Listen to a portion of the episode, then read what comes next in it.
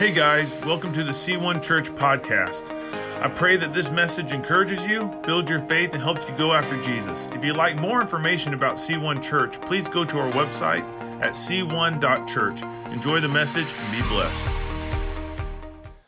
Today, we are in a section of Scripture immediately following Jericho. We are, we are in a series called Take the Land and we've covered a vast number of things in this series. Um, we covered what can keep us out of the land, and um, the, the first thing we talked about is what one of the first things that kept them out of the land was they were out of Egypt. They were no longer slaves in Egypt, but Egypt wasn't out of their heart. They never let God change their appetite. They never let God transform them and their identity. They still identified as slaves in Egypt. In fact, to the point where they longed to go back to Egypt. They said it would have been better for us to stay in Egypt. And they forgot that they were slaves in Egypt. And the, the, but the true thing that kept the, the first generation of Israelites out of Egypt was they didn't believe God. And so we talked about how we must believe God. We must believe God. Take him at his word. And how they, they didn't. They believed the, the 10 spies that gave a bad report over the word of God, which says, I am going to drive out your enemy. I'm going to give you the land. And then once, once that God raised up a generation that never knew Egypt, and, and he took and only allowed two people that were in Egypt to go into the promised land, which is Caleb and Joshua. They're the only two that believe God. He led them across the Jordan River. He, he opened the doors mightily for them to go across the Jordan River. And then they stepped into Jericho. And, and last week we talked about divine strategy, how we don't need God, we don't just need good ideas, we don't need great ideas, how we need God ideas. If we are going to take the land, you know, what's interesting is Satan is really good about giving saints good ideas. He will give you good ideas all day long. In fact, he'll even bless you to keep you from walking in God's blessing. He'll give you great ideas to keep you from walking in God's ideas for your life. But God's ideas are so much greater and so much more infinitely better than our own ideas, than the enemy's ideas. And so God stepped in and gave Joshua a strategic idea, and it did not make sense. Think about how that happened. The, the walls of Jericho were designed to be a death trap for invaders, and yet God gave them a strategic idea to, ha- to, to defeat them. And it didn't make sense. He said, walk around it once a day for, for six days. On the seventh day, walk around seven times, let out a, a horn blast and yell, and the walls will come down. And, and, and they ran up in and they took Jericho, and that doesn't make any sense at all. But too often, God's ideas don't make sense. And we just got to walk by faith.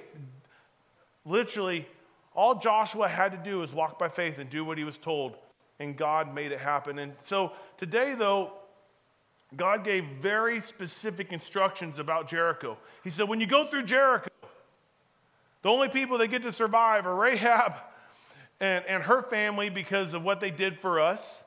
And then he said, All the gold, the silver, the fine linen, that's going to be dedicated to the Lord. He said, Do not take it for yourselves. You like basically he told them, You don't get to plunder. You don't get to plunder Jericho. This stuff is for the Lord.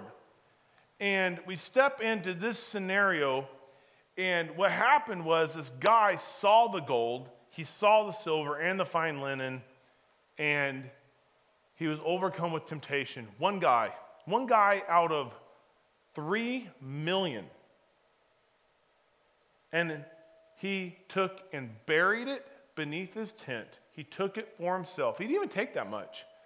But we're going to we're going to talk today about the consequences of hidden disobedience. The enemy has played this game for the longest time. He, he still does it and um, we're going to just jump right in to Joshua chapter 7. I'm going to read about 12 verses, and we're going to skip a portion, um, about three or four verses, and then we're going to jump into verse 16. And the only reason I'm skipping it is because it kind of repeats itself. And so God tells them the process of how they're going to find out who's guilty. and it kind of repeats itself. So it's not that I'm skipping verses to skip verses, it's just I don't want to read it twice because I grew up in Arkansas. Reading's hard enough for me. And so, not everyone from Arkansas can't read. Um, okay, I'll leave it at that. But Israel violated the instructions about the things set apart for the Lord. A man named Achan had stolen some of these dedicated things, so the Lord was very angry with the Israelites. Achan was the son of Carmi, a descendant of Zimri, son of Zerah of the tribe of Judah. Joshua um, sent some men out from Jericho to spy out the town of Ai. It's kind of interesting. They're fighting against Ai, and I think that might be what we're going to be fighting against in the future, too. Um, east of Bethel, near Beth Aven, when they returned, they told Joshua, There's no need for all of us to go up there. It won't take more than two to 3,000 men to attack Ai. So they saw this little town and they're thinking, we don't need our full tens of thousands of people. Just send two to three. Like, it's a small town. We are going to stomp them into the ground. We got this. But they didn't know a very key fact God left them because of one man's sin. So it says, since there are so few of them, don't make all our people struggle to go up there. So approximately 3,000 warriors were sent, but they were soundly defeated. The men of Ai chased the Israelites from the town gate as far as the quarries, and they killed about 36 who were retreating down the slope. The Israelites were paralyzed with fear at this. They had a great victory, and their courage melted away. They had a great victory, and then it just didn't make sense. It would be like, it would be like, you know, Columbia High School turning around and beating the Lakers. It, it just, it, they were dumbfounded.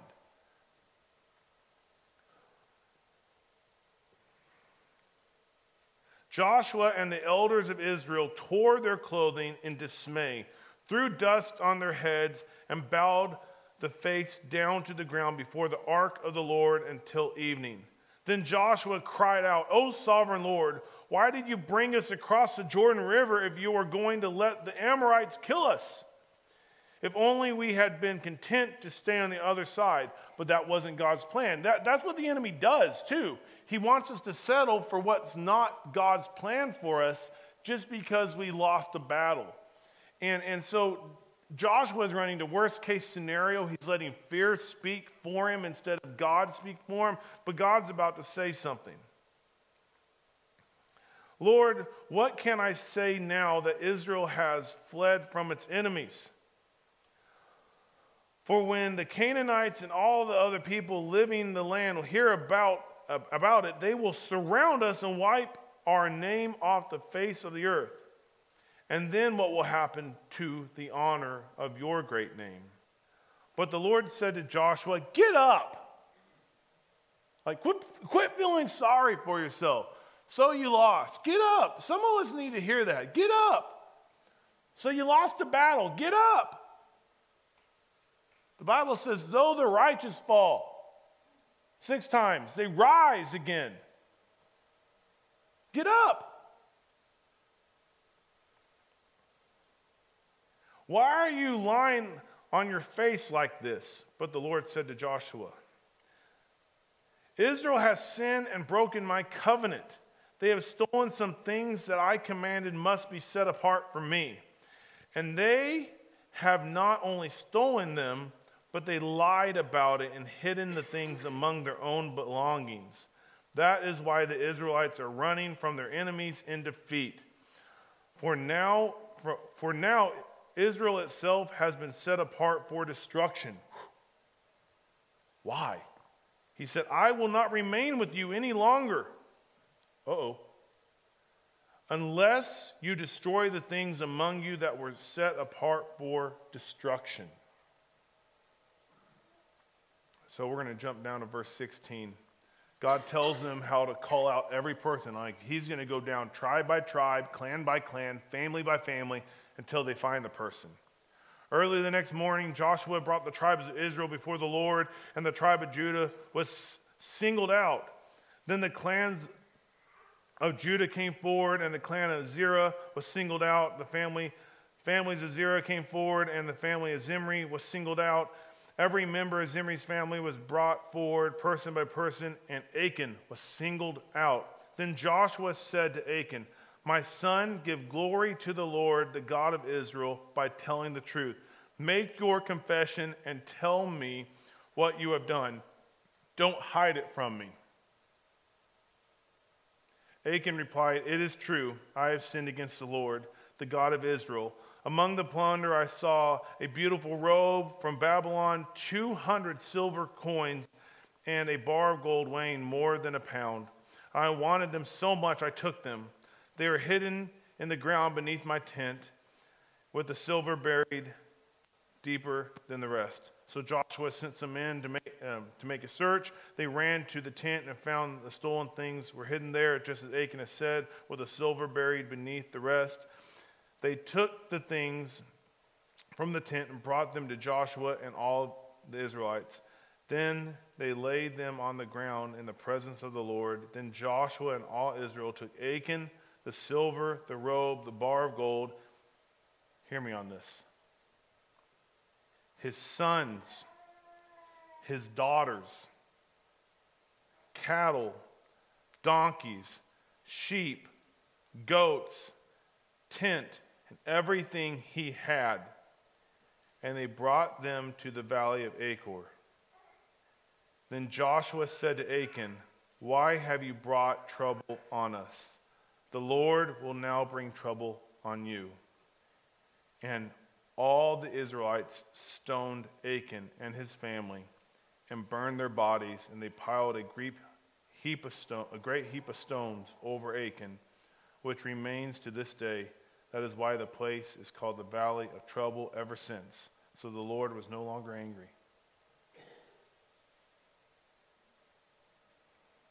Man, that's, that's heavy. Have you ever had a mighty victory in your life?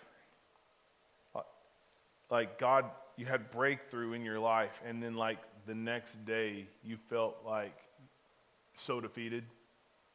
It might not have been a mighty breakthrough, but, but maybe you had a, a really, really amazing moment in the presence of the Lord that morning and that afternoon. You felt so tempted, you felt so defeated, you felt like you were struggling. You're like, what, what's the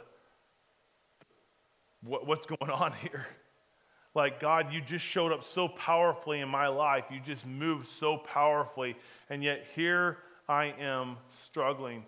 That happened to me a couple weeks ago. The Lord, um, I got to see the Lord deliver a lady through demons, and, and, and I got to participate in that by um, casting those demons out. And, and I, I got home, and that following week, I had zero confidence. I, I was I was struggling in my walk with God.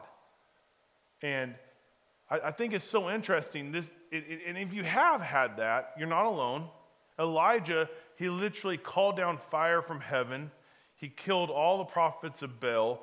Then he turned around and he outran horses. He called an end to the, the famine that was over the land. He outran horses and told the king, and he heard one word from a woman, Queen Jezebel and she said, I'm going to kill you like you killed my. And then the next day, he, one day he's standing on Mount Carmel in authority and power. The next day, he's asking God to end his life.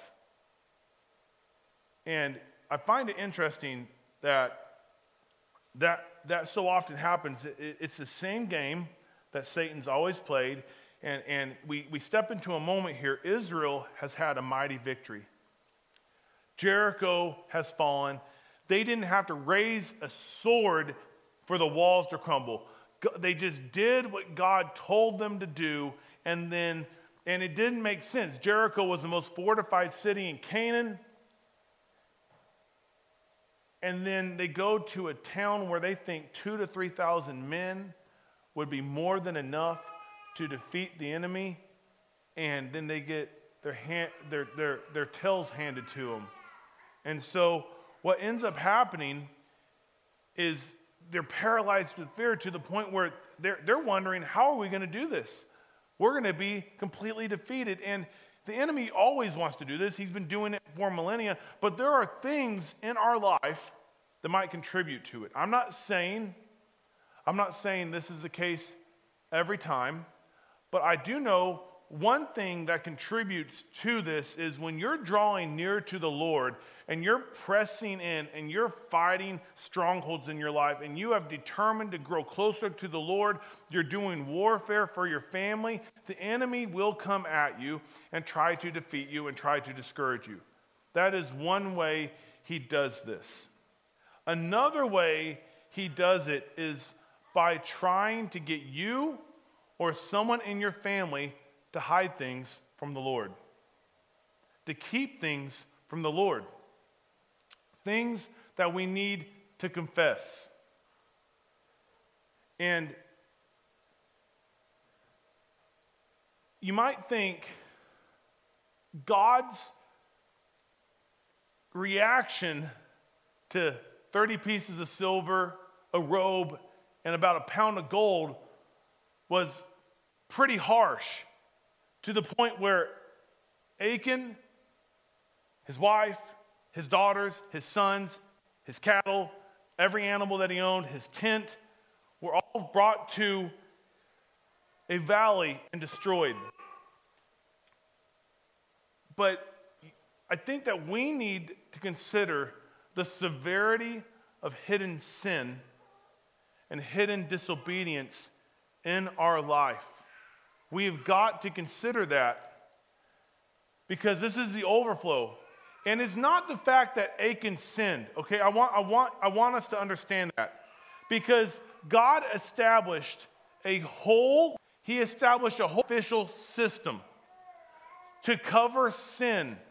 He established a whole sacrificial system in Israel to cover sin. So if they sinned, they could come to the Lord and get forgiveness of that sin. But Achan's problem wasn't that he sinned, it was that he didn't confess his sin, and his sin cost the lives of those around him. He was willing to take this to the grave. If the Lord did not intervene, he would have kept it to himself, he would have kept it hidden. There are consequences for hidden disobedience. There's overflow of hidden disobedience and hidden sin. Like, like I want you to understand the overflow. One person in three million sinned this way before the Lord, and it cost Israel lives.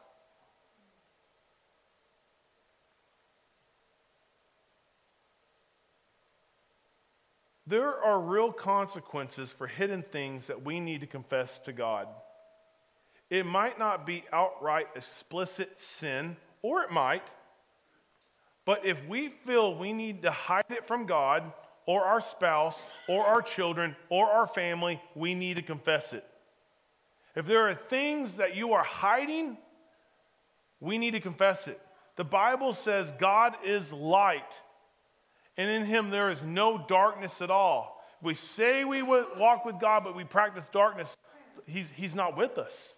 And, so we got to bring things to the light. And, and today I, w- I want to I wanna talk to you about three, uh, three, three things. I want to talk to you about three things. The first thing is, is uh, hidden disobedience will keep us from our purpose. Hidden disobedience will keep us from our purpose. Achan's disobedience affected the whole people. It wasn't just him. His disobedience affected the whole nation. And you can see that when we get, I'm going to make a political statement. If you guys get mad at me, that's okay. Talk to the board. In fact, talk to Randy Tosh. I'll give you his number. He is, he is so good at filtering. Um, but I want, I want to look at this. I'm, I'm not going to say, when we have a leader that is against the things that God's against, and that is for the things that God is for, even if it's for four years, look what happened. Our land prospered. I don't know if you guys remember, but there was one point about four years ago, gas prices were under like a, they're at like a dollar fifty. Don't forget that come November. Um, I'm not telling you who to vote for. I never do that. Um, but groceries. You know, I will tell you this under President Biden's leadership, I have gotten so much stronger because when President Trump was in office, I could only carry about $100 worth of groceries. Now I'm up to like $300.50 worth of groceries. I am getting so much more, like, no, but what I'm, what, what I'm getting at is when we had someone who stood against the things God stood against, and, and we had someone who stood for the things God stood for, our land seemed to prosper, our economy seemed to. This is not just a political statement. This,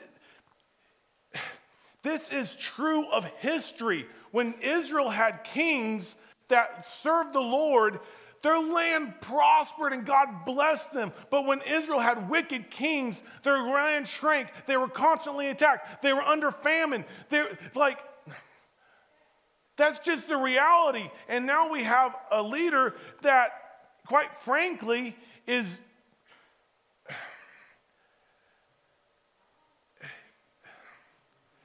It seems like he's pushing a demonic agenda over our nation, and our nation is falling apart. Morally, ethically, it is just rough. Financially, it's rough. And it's because of sin. It's not, we need to pray for our leadership. I don't care what party affiliation you are, we need to pray for our leadership. We need to pray. If they don't have a relationship with Jesus, Jesus died for them. He died for them. That's the most important thing we can do. But what I'm getting at is just look at the last five years. Look at the difference of leadership that seemed to be more aligned with the things of God, whether he was a Christian or not, I don't know, and leadership that seems to be opposed to the things of God. Just look at our economy. It doesn't take a rocket scientist. It, and we see that here. One person's sin affected everyone. We can't walk in our purpose. Like to the point, God, it affected the nation so bad that God removed his presence from the nation. Hidden disobedience will keep us from our purpose. And we can't walk in our purpose if God isn't walking with us. It is impossible for us, the church, to fulfill our purpose of God, our God given purpose in our individual lives and corporately, if God is not with us. We cannot do it in our own strength. We cannot do it in our own flesh. It is only by His Spirit and through His Spirit.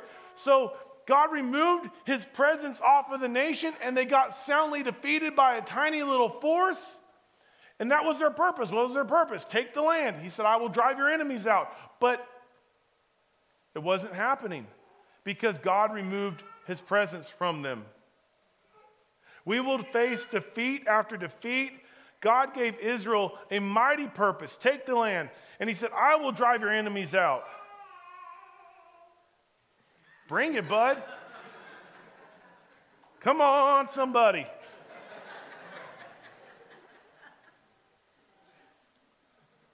When God was with them, when God was with them, look at Jericho. It fell without them raising a sword. When God removed his purpose, look at Ai. 3,000 men got defeated by a much smaller force to the point where they were running for their lives. Achan's sin kept them from walking in God's purpose. God's purpose for our lives is not accomplishable on our own. We can only accomplish it in God and through God. Hidden disobedience will affect, I want you to hear this it will affect every area of our life. Hidden disobedience, even if you're the only one that knows about it, hidden sin, hidden disobedience will affect our marriages. It will affect our kids. It will literally open up our homes to demonic attack. When we have hidden disobedience from the Lord, it's like having a neon sign over your house saying, Open to the enemy.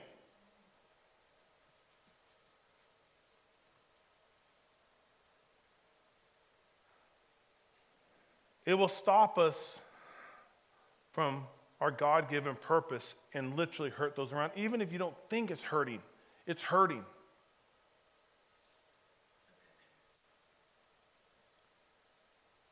It's hidden, but not from God and not from our enemy. Hidden disobedience, the second thought I want to give you is still disobedience. If you think it's innocent, no one knows, it only affects you, it's still disobedience. And it could be sin, it could not be. But if, if, if it's, here's the thing if it's not what the Bible, I would say explicit sin is what the Bible lists out. Explicit, like the Bible says, this is sin. There's a list in Romans, 1 Corinthians, Galatians, there's a list of things that the Bible says this will not inherit the kingdom of God. But then there's the, the gray areas that's not really listed, and we're not supposed to live in the gray areas. We just need to get as close to Jesus as we can um, and not try to figure out how close we can get to sin.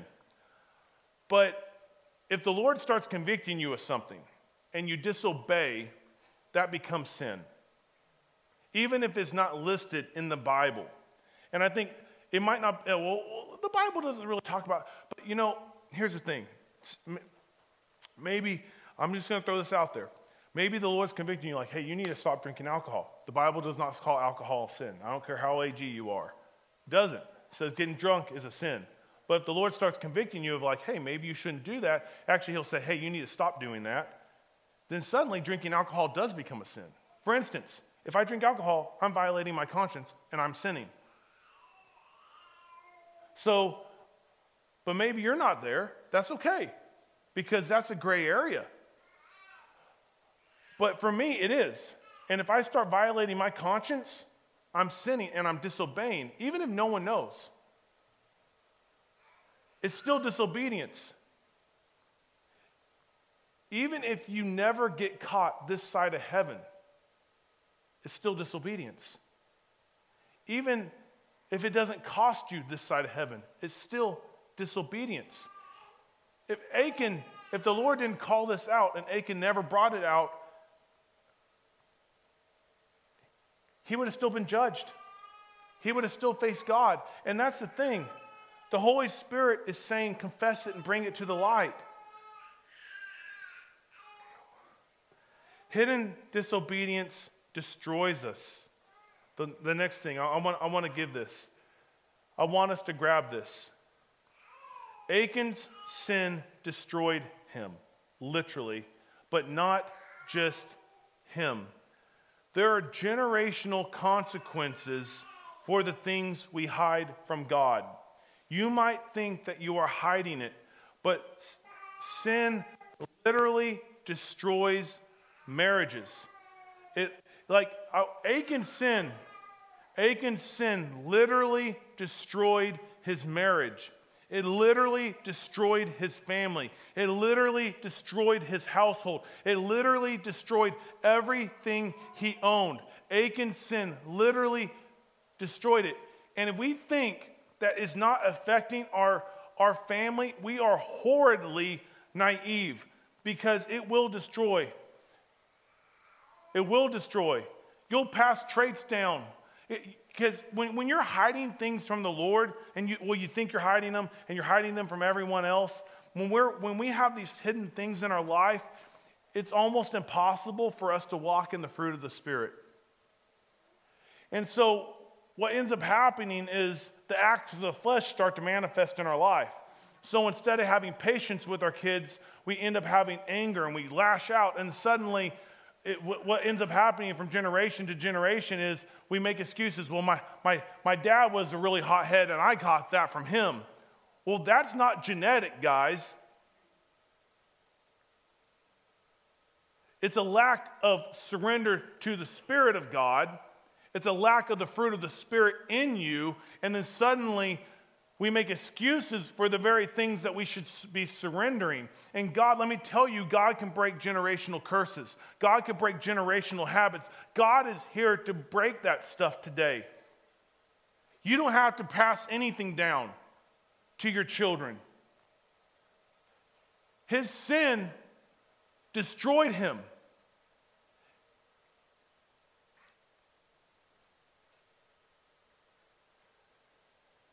There are habits and traits we will pass on that originated from things that we never confessed to our children that are being determined by things we need to confess to God. And we think, oh, I can't confess it because like no one knows about it. What will they think? Who cares? I would rather I would rather you confess it now and go through the awkward, maybe even painful conversations that you need to go through with, with your spouse, with your family, than stand before God one day and be judged because you took it to your grave.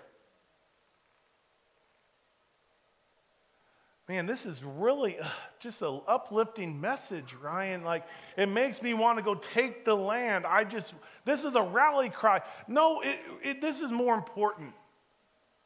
Because God is calling us to take the land this year, but we can't take the land if we have hidden agendas, if we have hidden sin, if we have hidden, hidden disobedience in our life. It will stop our purpose, it will stop it in its track. We can't do it. We can't do it. But the good news is there's hope. There's hope.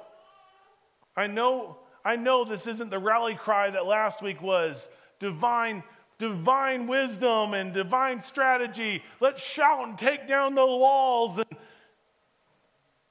But there's hope, and this is a rally cry. Jesus Christ is the hope of the world, and He can set free some of us feel in bondage because we had this, we've had stuff hidden for so long. And we're like, we can never confess it. I'm telling you, if you just confess it, the healing process will start. There's healing. The Bible says we confess our sins one to another so that we can be healed. There's healing on the other side of confession. We have hope if you are hearing my voice today or online one day, there is hope, and his name is Jesus Christ. And when you turn to Jesus, I don't care if it's explicit sin or just things that you need to confess to your family that you've been hiding, there is hope.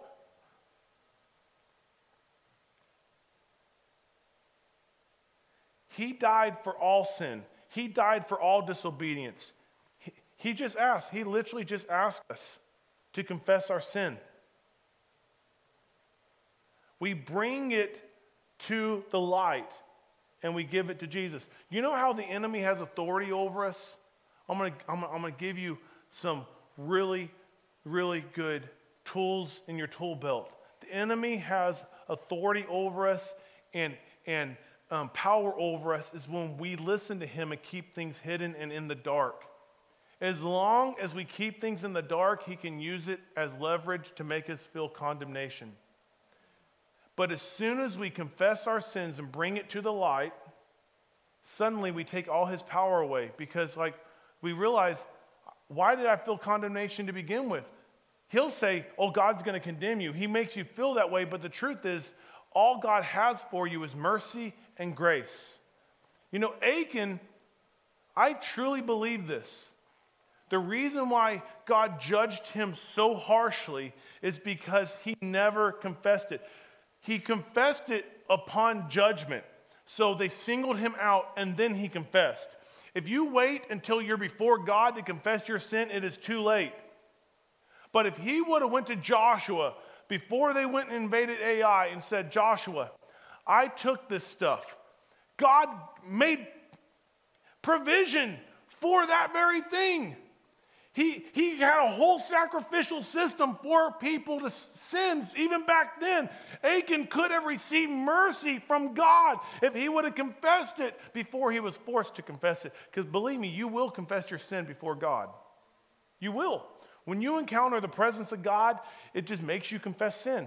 And when you encounter then uninhibited presence of God, you will confess. Isaiah, one of the most anointed prophets of the Old Testament, got taken up to heaven in a vision and he saw the Lord's throne and he says, Woe is me. Instantly, he started confessing sin. John the Revelator, when he had his visions, he instantly started confessing sin.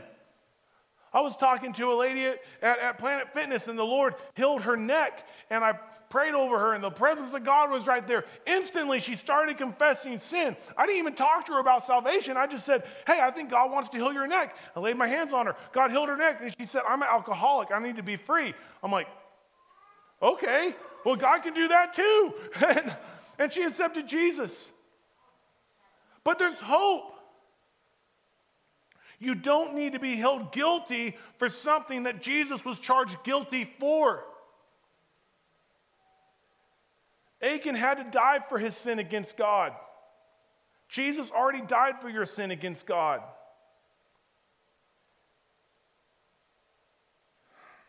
The Bible says in 1 John chapter 1, 5 through 10, I, I, I want to end with this, and then what we're going to do is we're going to take communion. It says this This is my message we heard from Jesus and now declare to you God is light, and there is no darkness in him at all. So we are lying if we say we have fellowship with God and go on living in spiritual darkness. If you have things in your heart that you need to confess to the Lord, that's going to lead you to spiritual darkness. It might not be explicit sin, but why would you carry something that carries condemnation? The Bible says, therefore, there is now no condemnation for those who are in Christ Jesus. We don't need to have condemnation when God is for us. When God already took all the condemnation upon the cross. So we are lying if we say we have fellowship with God but go on living in spiritual darkness. We are not practicing the truth. Some translations say, and the truth is not in you. But if you are living in the light as God is in the light, then we have fellowship with each other. And the blood of Jesus, his son, cleanses us from all unrighteousness. How do we live in the light? We consistently and constantly confess our sins. We don't keep things hidden like Achan. We don't bury it deep. Oh, no one knows. No, God knows. And it's going to hurt your walk with the Lord. If we claim we have no sin, we're only fooling ourselves and not living in the truth. But if we confess our sins to Him, He is faithful and just to forgive our sins and to cleanse us from all wickedness, or some translations say unrighteousness. If we claim we have not sinned, we are calling God a liar and show that his word has no place in our hearts. So, we have an opportunity. And some of us, like, honestly, sometimes messages on a Sunday morning aren't for everyone. I'll just be honest. There are times where you go to church and that message drills you between the eyes and you're like, wow, that was for me and I needed to confess it. Other times you go to church and you're like, well, that was a good message and I learned something, but it wasn't necessarily for me. That's okay. Maybe this message isn't for you, but I do believe that we can all benefit of learning that we need to confess. We confess our sins one to another. If you think that we're going to judge, we're not going to judge.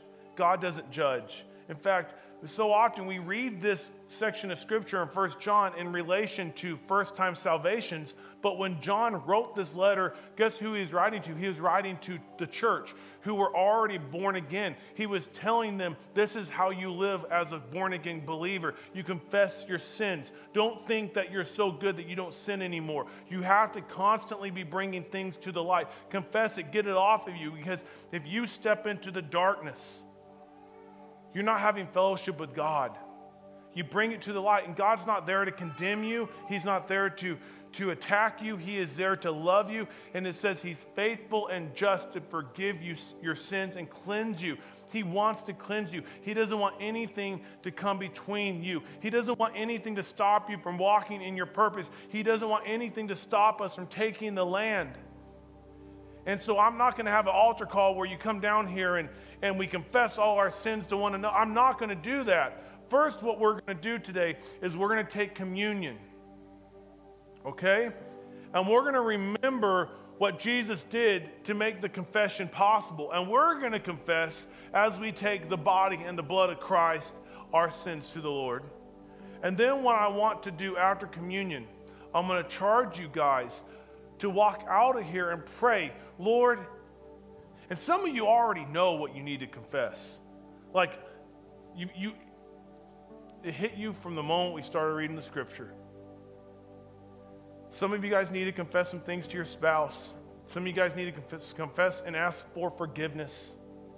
Don't let awkwardness or hurt stop you because the hurt down the road will be so much greater than the hurt now. And if you're on the receiving end of that, be like God, be gracious. The Bible says, make allowances for each other's sins, for faults, our faults. We make allowances. So that what does that mean is when they, someone comes to us and they confess a sin to us, we don't judge them for it. We say, You're forgiven. That's what it means. It's not saying, Oh, no, that's fine. It's not saying that's fine. It's saying, You're forgiven.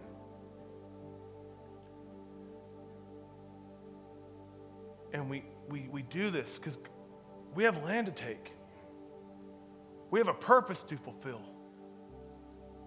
There are people in your family that need Jesus.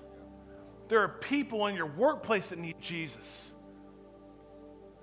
There are generations below you that don't need to carry what you're carrying. So let's stand. Let's come get some communion. And this week, we're going to pray. We're going to pray, Lord, help me. And He'll give you grace.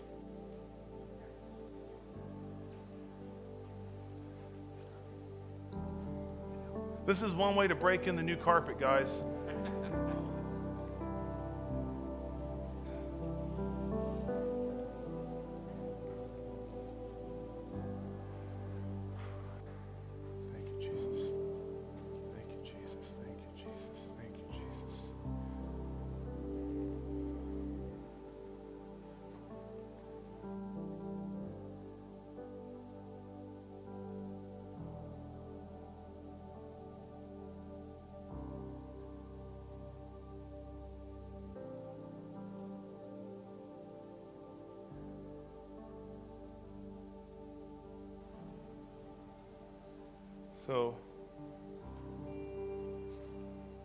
Have here,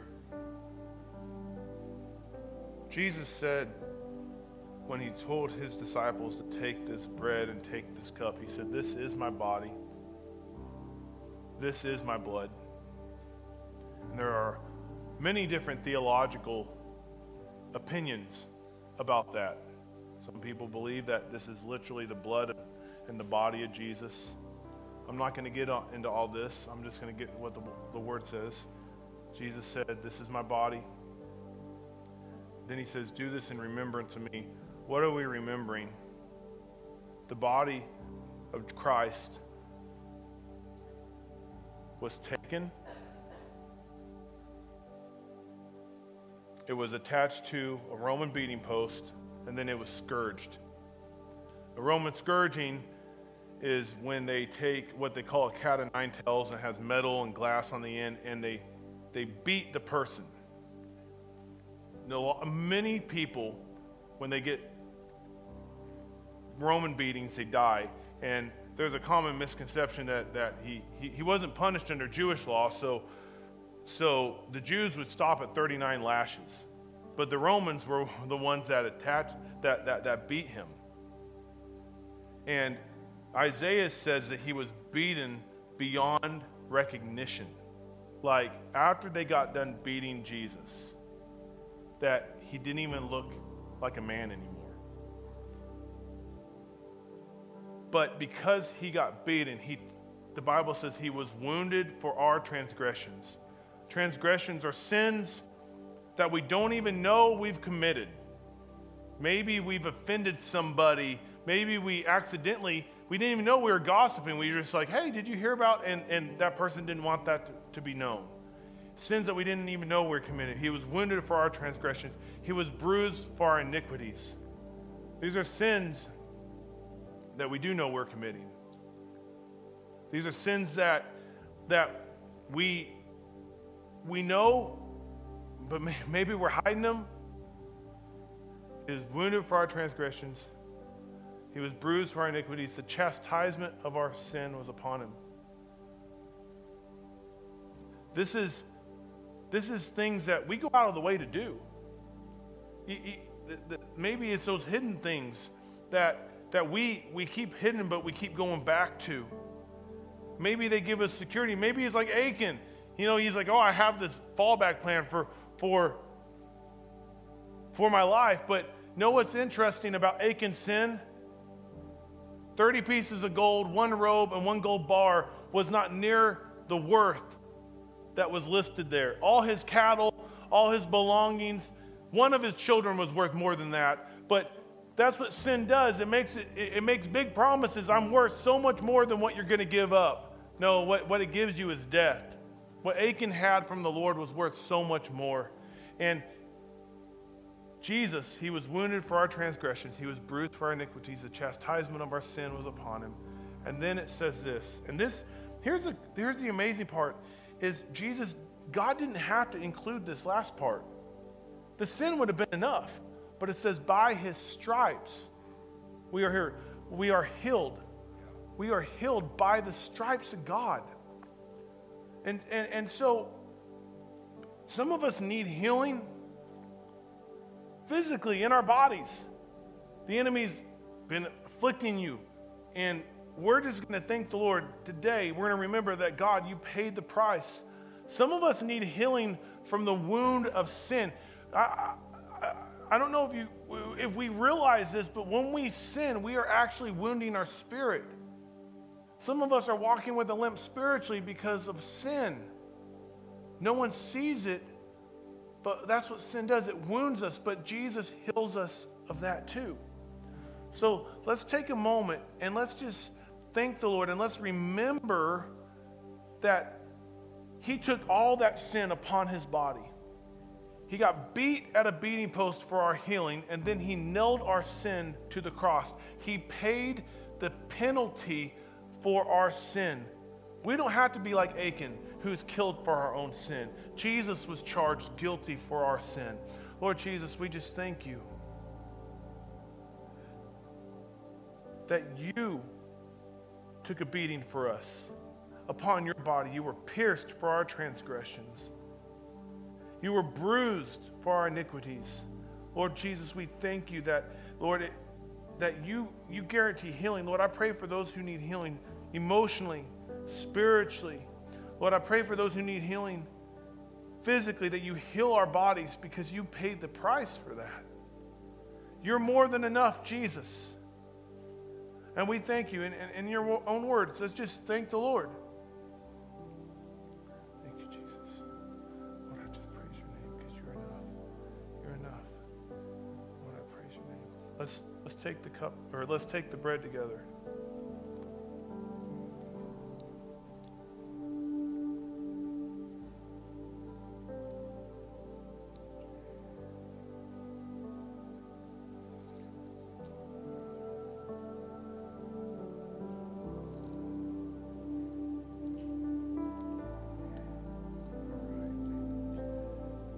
Second thing we have here the Bible says there is no removal of sin without the shedding of blood.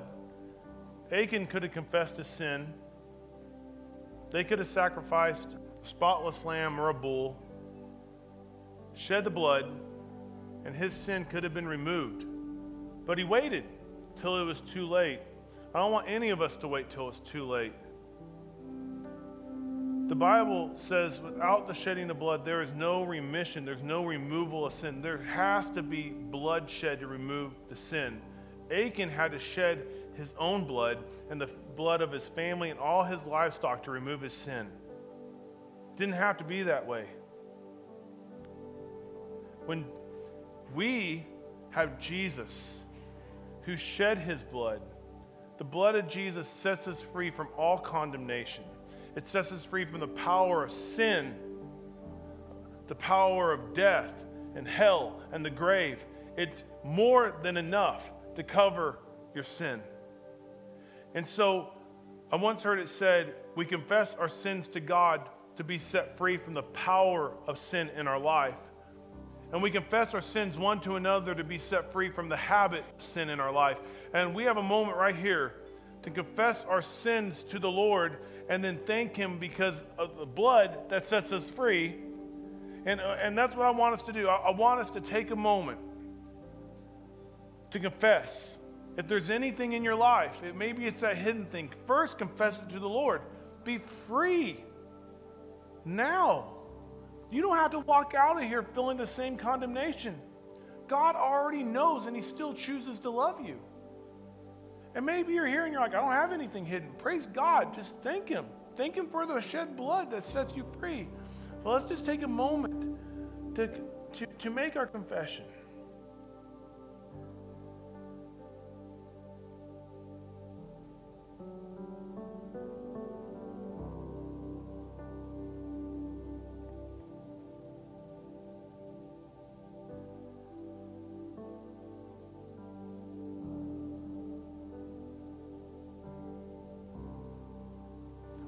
Let's, take and let's just thank him that his blood is more than enough. Jesus, we thank you that your blood is more than enough. That your shed blood paid the price for all of our sins, past, present, and future. That you are more than enough, Jesus. That your, your blood sets us free, Jesus. Now let's take the cup.